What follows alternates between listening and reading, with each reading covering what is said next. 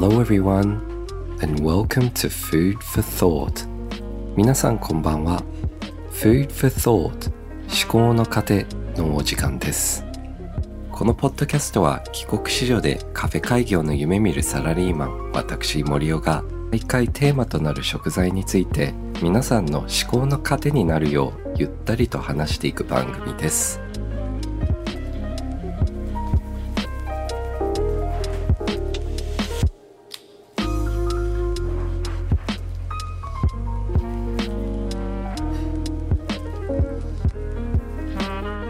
豆さんお誕生日おめでとうございます。僕 TikTok 上で仲良くさせていただいている小野豆氏というクリエイターがいらっしゃるんですけど彼はグルメ系ですね。お店を紹介して彼の決め台詞が世界一って必ず動画の冒頭に入れて紹介していくんですけど、えー、7月12日で彼は36歳になりました。僕より年上ではありますがかなり僕は彼にあの生意気な口を聞いているにもかかわらず仲良くさせていただいているのでいつも感謝しております。彼の特徴としてはですねえー、っと TikTok に上げてる動画の方はまあ普通の美味しそうなレストランの紹介ではありますが人としてすごく面白い方なんですよね。例えばですね、彼のライブの方で、まあ、グルメ系クリエイターにもかかわらず、ギターを弾きながら、ラブソースイートを歌ってくださったり、まあ、ちょっと、どこを目指してんですかっていう 疑問はあるんですが、あと、えー、っとですね、僕が、ツイッターの方で彼にお誕生日おめでとうございますというメッセージを送って、それに添えて、ちょっとボケをかましたんですよね。あの赤いちゃんちゃんこの画像をつけて、え、プレゼントとしてこちらをお送りします。似合うといいですね。って送ってまあ赤いちゃんちゃんこといえば、えー、還暦じゃないですか。でも彼はそれを理解してなくってありがとうございます。受け取りに行きます。って 送ってきたんですよね。あの赤いそれで思ったのが赤いちゃんちゃんこって皆さんもしかしたら理解されてないのかな？でも僕は帰国子女生まれた育ちが海外にもかかわらずそれ知っているのであの日本自体がその常識常識というかその伝統を忘れているのか彼だけなのかどっちだかちょっとわからないので今度あれですねインスタとかでアンケートを取ってみようと思います。で今回のテーマなんですけどこの前インスタの方にですねお弁当の画像はアップしたので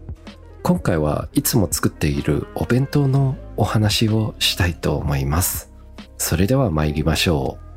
う。Food for Thought 思考の過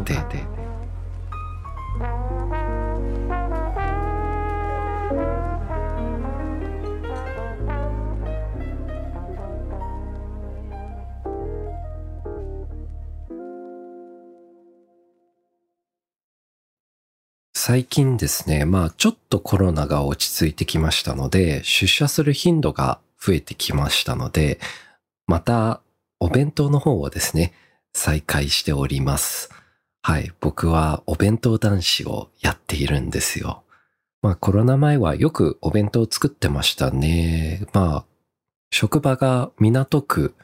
にありますので、周りの店がどうしてもちょっと高めなんですよね。平気で1000円超えるランチが多いので、それで週5日出社していると5000円、月に、えー、2万円ほどの出費じゃないですか。すごく大きいので、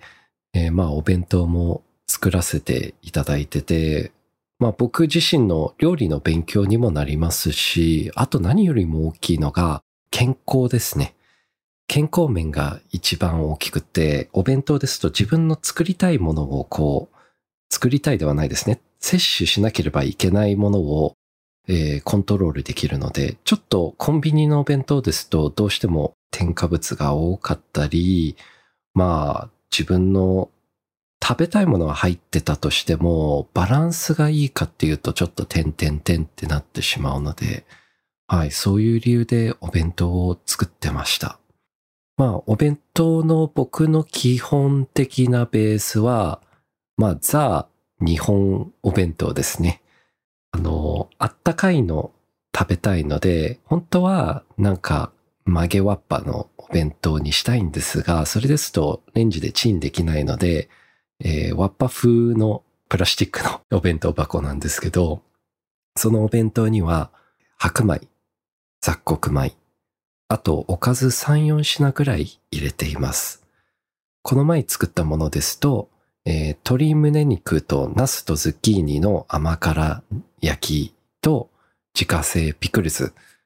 ほうれん草のナムル、あと、えー、人参のマリネですね。この組み合わせ、色を鮮やかなお弁当にしようと意識しています。ピクルスはですね、僕の自家製のもので、前の晩からですね、瓶でつけています。まあ大体ピーマン、パプリカ、人参、キュウリをつけておいてすごく簡単なんですよ、これ。材料も塩、醤油、お酢以上なんですよ。これだけなんです。あと砂糖か。砂糖も入ってるんですけど、こんなにシンプルなのに、結構市販で見る漬け汁の素、浅漬けの素とかですね。すごい量の材料入ってんですよ。しかもほとんど添加物的なもの。逆に僕のピクルスの素っていうのが 4つしか入ってないのに、それに対して12、3個ぐらい入ってましたので、ちょっとびっくりしました。逆になんでこんなにいっぱい添加物を入れられるのかっていう思うぐらい不思議なんですけど、まあそれでもほとんど味も変わらないですし、まあすごい簡単なので皆さんもぜひ一度は自家製ピクルス作ってみるのはいかがでしょうか。そして僕の職場なんですけど、割と女性が多い方なんですよね。なのでお弁当男子をしていると、結構私にも作ってとか言われることが 多かったりしますね。はい。僕がインスタの方でお弁当の方をアップすると同じようなリアクションが十数件ぐらいいただけるので大変嬉しいんですけどね。でも、それでも一応週に1、2回はあえてお弁当を持っていかないんですよね。えっ、と、これにも理由があって、同僚だったり上司とランチ食べるのもあの大切だと思っていて、そのコミュニケーションがですね。なので一緒にご飯を食べに行って、まあ情報交換したり、まあ渾身を図ったりしていったりしますね。外食ランチですと、かなり港区ですと美味しいところも多かったりするんですけど、個人的に今マイブームなのがビリヤニです。皆さんご存知ですかね？これはインドの炊き込みご飯なんですよ。これにすごくハマってて、最近日本はどこの主要駅でも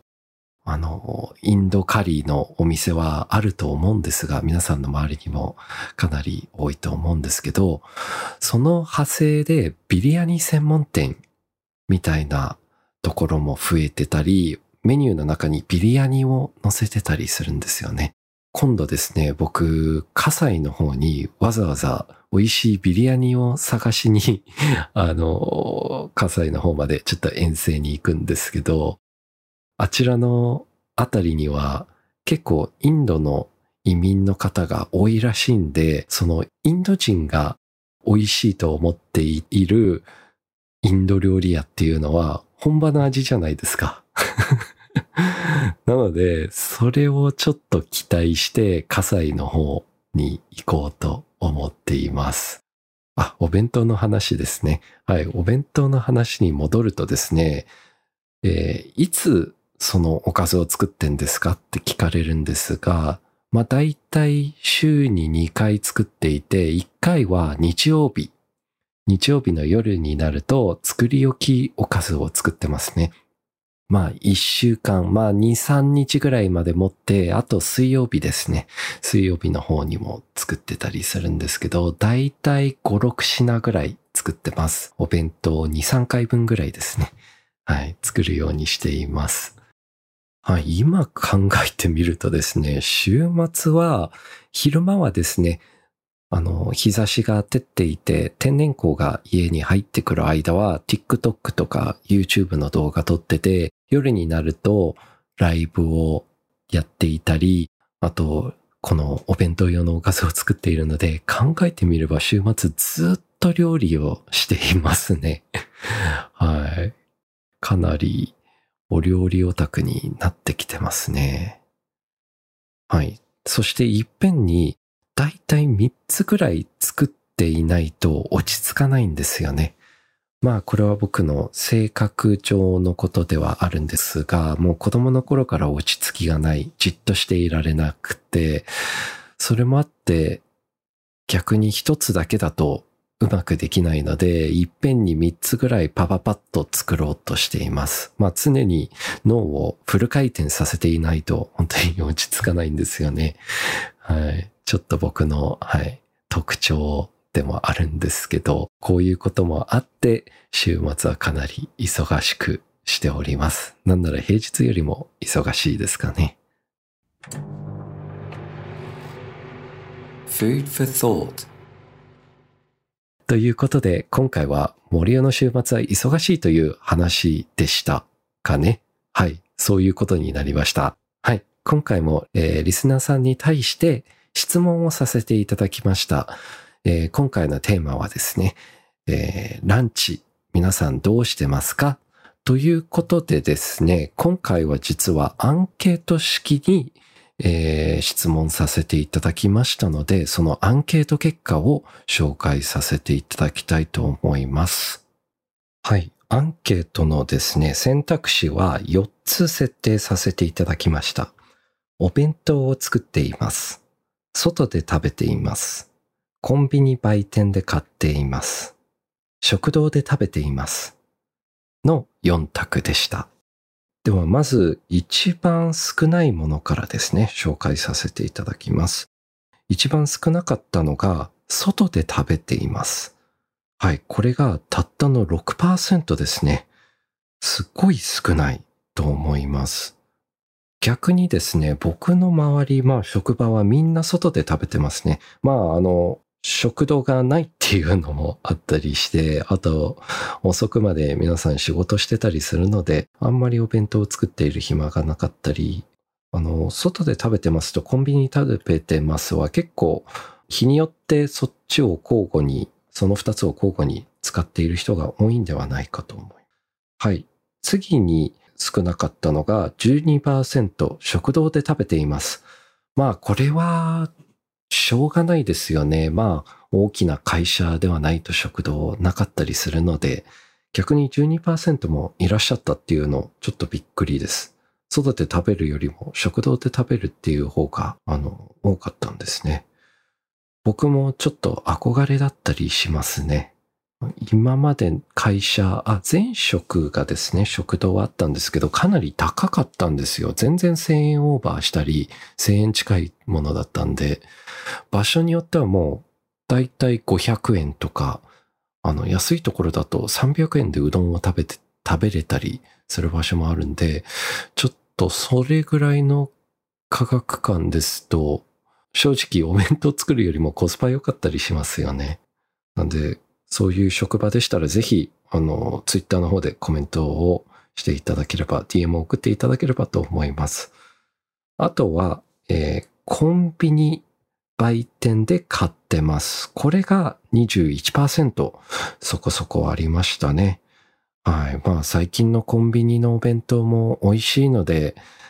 はい。これはもう致し方ないですね。あと売店も美味しいですよね。あの、会社の前にキッチンカーとかが昼になると止まってたりして、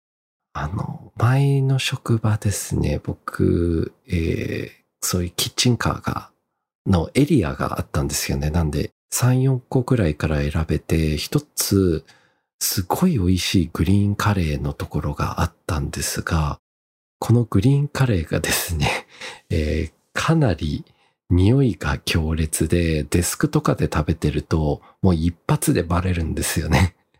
で、これに対して2つのリリアクションが必ずあったんですよ。一つは、もうデスクでそんな匂いのきついもの食べないでくださいと、もう一つが、どこで買ったの？と、ちょっと興味持ってくださっている方で、で、どんどんどんどんそこから、